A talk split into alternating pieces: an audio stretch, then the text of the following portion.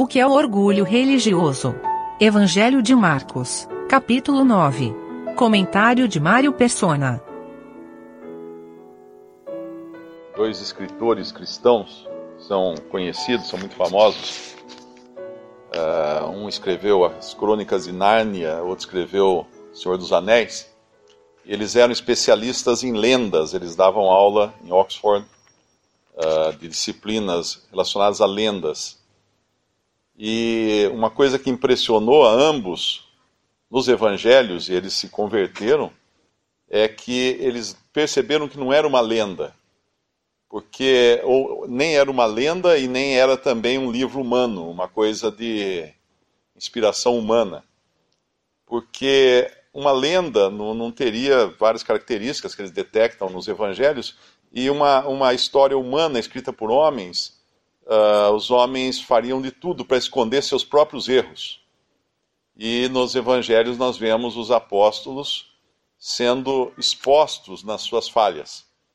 Nós vimos Pedro no capítulo 8, uh, ah, claramente, depois que ele, que ele confessa o Senhor, ele claramente falha terrivelmente quando ele não, não entende a mente de Deus e ele diz, o Senhor precisa até repreender Satanás que estava por detrás daquilo que Pedro falava.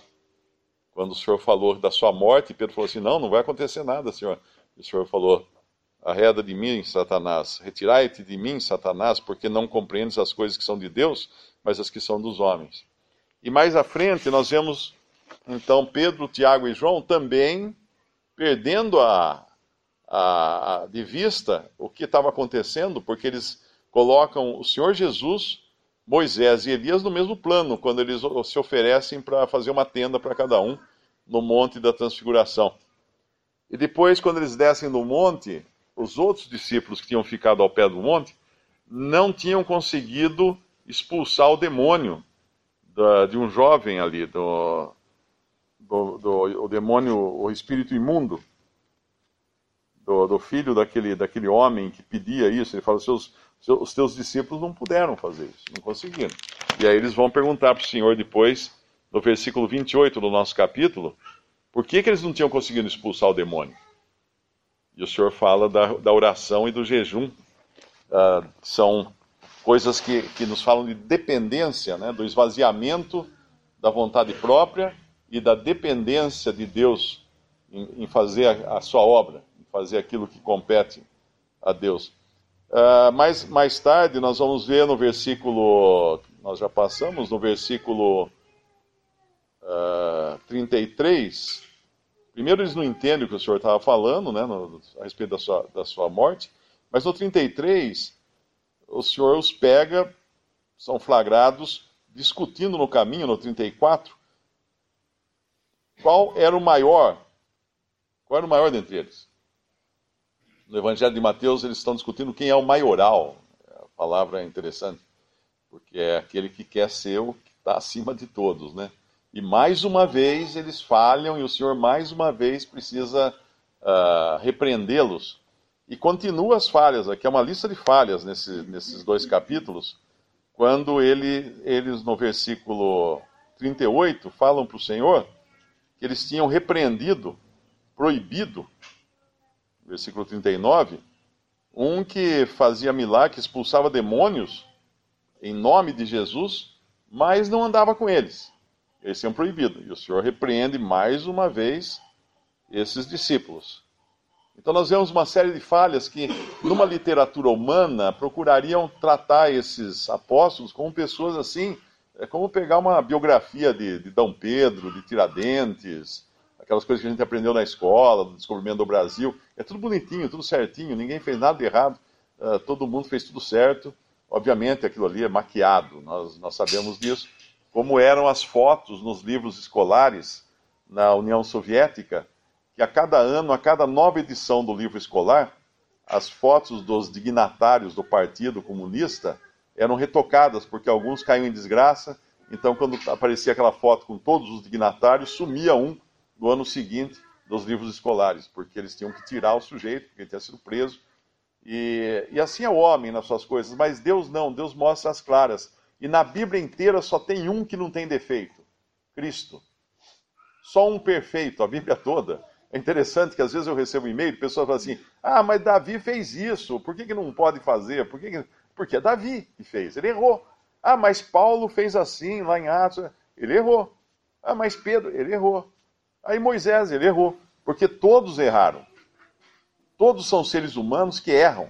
Não é porque está na Bíblia dizendo que um personagem da Bíblia fez algo que isso é, é válido. Nós temos que ver o contexto, uh, o que aconteceu ali, e se ele não estava errando, agindo pela sua própria vontade, agindo na carne ou alguma coisa assim. E aqui tem interessante que nessa passagem nossa, uh, pegando um pouco antes, quando eles discutem no versículo 33, qual deles seria o maior, eles já estavam visualizando o reino eles estavam de olho no reino, porque eles estavam esperando um rei. E eles reconheciam que Cristo era o Messias, o rei que tinha que vir. Então eles já estavam disputando os postos, né, os cargos, como acontece nas vésperas de eleição, quando um candidato ele já tem todos os ministérios lá mais ou menos costurados e distribui depois cargos segundo a importância de cada um. E eles queriam saber quem que ficaria nos melhores postos no reino. E o Senhor mostra para eles, dá uma lição a eles, para mostrar que a comunhão com o Senhor, a comunhão com o Senhor, dependia de pequenez e não de grandeza. Porque ele pega o um menino, coloca nos seus braços, e no versículo 36, tomando nos seus braços, disse-lhes: Qualquer que receber um desses meninos em meu nome, a mim me recebe, e qualquer que a mim me receber, recebe não a mim, mas ao que enviou. E no versículo 35 ele falou: Se alguém quiser ser o primeiro, será o derradeiro de todos e o servo de todos. E esse menino vai parar nos braços do Senhor. Para eu estar nos braços do Senhor, eu tenho que ser pequeno, senão não cabe, né? Uh, por assim dizer, humanamente falando, né? Eu tenho que ser pequeno, eu tenho que, que me reduzir ao mínimo, porque esse é o lugar de aconchego nos braços do Senhor que ele reserva para os pequenos, para os pequeninos. E esse, essa manifestação deles, é importante a gente lembrar que ela é uma manifestação de orgulho. Quando alguém quer tomar um lugar, quer tomar os primeiros lugares, isso é orgulho, isso é carne. E existe o orgulho individual, que é o caso aqui da discussão deles que queriam o primeiro lugar. Mas existe o orgulho coletivo também. E é o versículo 38. E João lhe respondeu: dizendo: Veja só, João, que é aquele que estava reclinado sempre uh, no peito do Senhor Jesus, que não podia falar assim: ah, não, esse é o, esse é o especial, esse aí realmente nunca vai falar nada errado. Mestre, vimos um que em teu nome expulsava demônios, o qual não nos segue, não segue a nós. E nós lo proibimos, porque não nos segue. Jesus, porém, disse: Não lhe proibais, porque ninguém há que faça milagre em meu nome e possa logo falar mal de mim. João leva uma reprimenda do Senhor, e aqui é uma reprimenda coletiva. Por quê? Se num lugar cada um individualmente queria ser o maior, aqui eles todos querem ser os maiores. Nós, não nos segue. Não é não segue a ti, Senhor, ou uh, não faz milagres no teu nome, Senhor. Não, não nos segue. Nós. Quem não está conosco, então está errado. E o Senhor deixa muito claro. Não lhe proibais, porque ninguém há que faça milagre em meu nome e possa logo falar mal de mim. Porque quem não é contra nós é por nós. Agora, isso aqui, tem um versículo em Mateus, capítulo 12, uh, ah, versículo 30 eu não acho que não é 12, não. É quando ele, eles acusam ele de estar expulsando demônio em nome de Beuzebu. É, é, o, é o 12, né? Ah, tá certo, é isso, é isso mesmo. 12:30. Quem não é comigo é contra mim. E quem comigo não ajunta, espalha. Essa passagem é diferente da que nós estamos vendo aqui, quando ele fala Uh, quem não é contra nós é por nós. É interessante que tem um detalhe aqui que é importante. Aqui no nosso capítulo de Marcos, ele está falando de serviço. de serviço para Cristo, ou por Cristo. E lá em, em Mateus 12, 30, ele está falando de oposição a Cristo. Por quê? Porque havia alguns que o acusavam de estar fazendo milagres uh, em, uh, com o poder de Beuzebu. E por isso que ele fala. Esses que estavam negando a divindade de Cristo, porque estavam negando que era o Espírito Santo que agia por meio dele, eram contra Cristo. De maneira alguma estavam empenhados na obra de Cristo, expulsando demônios em nome de Jesus, como estão fazendo esses que são repreendidos. Mas eles estavam abertamente se opondo a Cristo, negando a sua natureza divina, porque se ele, se ele era um, um, um emissário do inimigo, ele não poderia ser Deus. Então seria mais ou menos como nós pegarmos no versículo lá de, de Mateus 12, pessoas que negam hoje religiões e pessoas que negam a divindade de Cristo. E pegarmos em Marcos capítulo 10, pessoas que professam uh, a fé em Cristo e fazem uh, obras em nome de Jesus. Ainda que não estivessem andando com Jesus e com seus discípulos. Importante entender essa distinção porque o orgulho individual, que é aquele de se achar o maioral, ele se estende ao orgulho coletivo, ou seja, quem não está conosco, então não vale nada. Não, aqui é serviço. Se alguns estavam fazendo milagres em nome de Jesus, ainda que não, não andavam com ele ou não andavam com os seus discípulos, era o nome de Jesus que, que valia quando eles expulsavam o demônio. Era dali que vinha o poder para expulsar o demônio. E os discípulos, com toda essa, uh, essa banca, né, que eles estão botando banca aqui, que eles proibiram os outros, eles acabaram de não conseguir expulsar um demônio. Os outros estavam, eles não estavam. Então a, a, eles não tinham entendido ainda a pequenez deles, que não era eles, não era o fato de eles não tinham poder em si, mas, mas era o nome de Jesus. Era a pessoa de Cristo que tinha poder, e não eles próprios. E esse, essa questão do orgulho, uh, do orgulho individual, do orgulho coletivo, isso pega a gente sempre, né? A gente sempre passa por situações assim onde a gente se acha alguma coisa, ou a gente se acha alguma coisa por estarmos congregados ao nome do Senhor. Nada vem de nós. Como Paulo fala lá em, em 1 Coríntios 4, o que tendes que não, não tendes recebido? E se recebesse, por quê? Porque te glorias como se não, não tivesse recebido. É, tudo nós recebemos, é tudo por graça. Nada veio de nós. E aqui, quando ele, quando ele dá essa reprimenda neles, ele completa no versículo 41 com uma coisa preciosa, porque ele está falando ainda de serviço.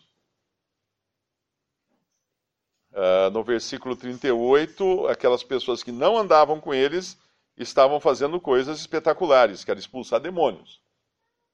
Mas o Senhor deixa muito claro aqui que é aquilo que para ele é importante, é que é importante.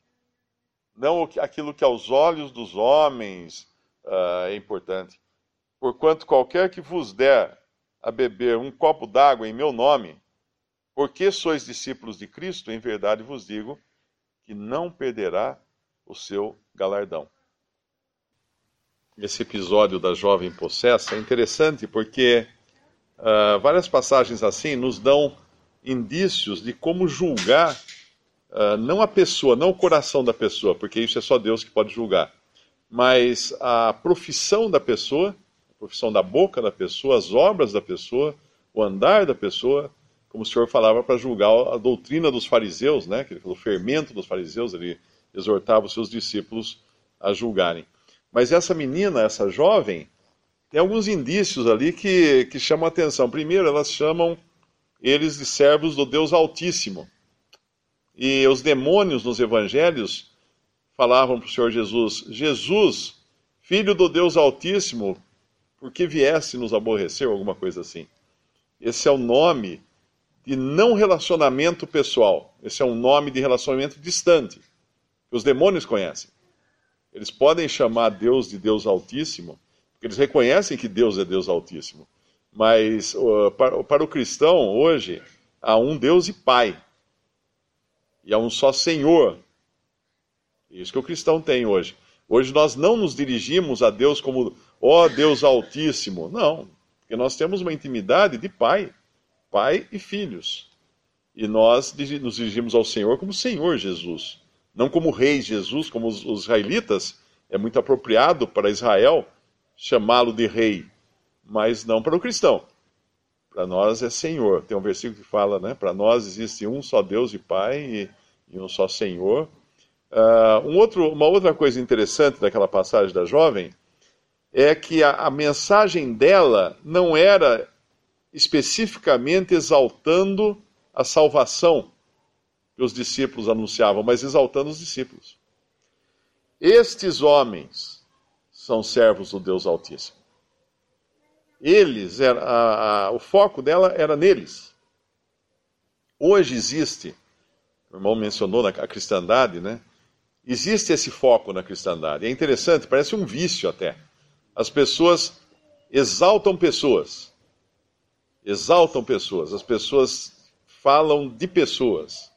Uh, se dirigem, beijam anel, né? beijam o anel, anel do, do Papa, do Bispo, do Padre, ou de quem quer que seja, uh, colocam aquelas cadeiras mais altas para o pastor, para aqueles que são mais importantes na organização, exaltam as pessoas. Existe um culto ao homem. E o culto ao homem é coisa de pagão, é uma coisa de demoníaca, porque lá em Romanos capítulo 1, uh, ah, ou é capítulo capítulo 1, né, que fala o capítulo 2, que fala, tendo conhecimento de Deus, não deram glória como sendo Deus, mas uh, elevaram seus corações, alguma coisa assim, uh, adorando, transformaram a imagem de Deus em figura humana, em figura de homem. E isso hoje, por incrível que pareça, está acontecendo no meio cristão. Transformando a figura de Deus em figura de homem. Nós vemos ídolos, né? ídolos de música evangélica, ídolos de música católica, até os católicos que eram mais reticentes em entrar nessa, hoje já tem padre aí que parece cantor de rock, né? Todo paramentado, todo uh, produzido para fazer os seus shows, porque o homem acaba se tomando lugar debaixo do holofote e não é Cristo. Tudo que não for Cristo no ministério cristão não serve. Onde está Cristo nesse ministério? A pessoa prega alguma mensagem, espera aí, onde está Cristo nessa mensagem? Quem é, onde está o holofote? É em Cristo, na pessoa que pregou, ah, nos grandes feitos de alguém? Isso é importante, nos ajuda também a discernir as coisas que nós vemos por aí hoje, com a etiqueta de cristão, evangélico, católico, qualquer coisa, mas que às vezes está exaltando homens. Visite respondi.com.br Visite também 3minutos.net.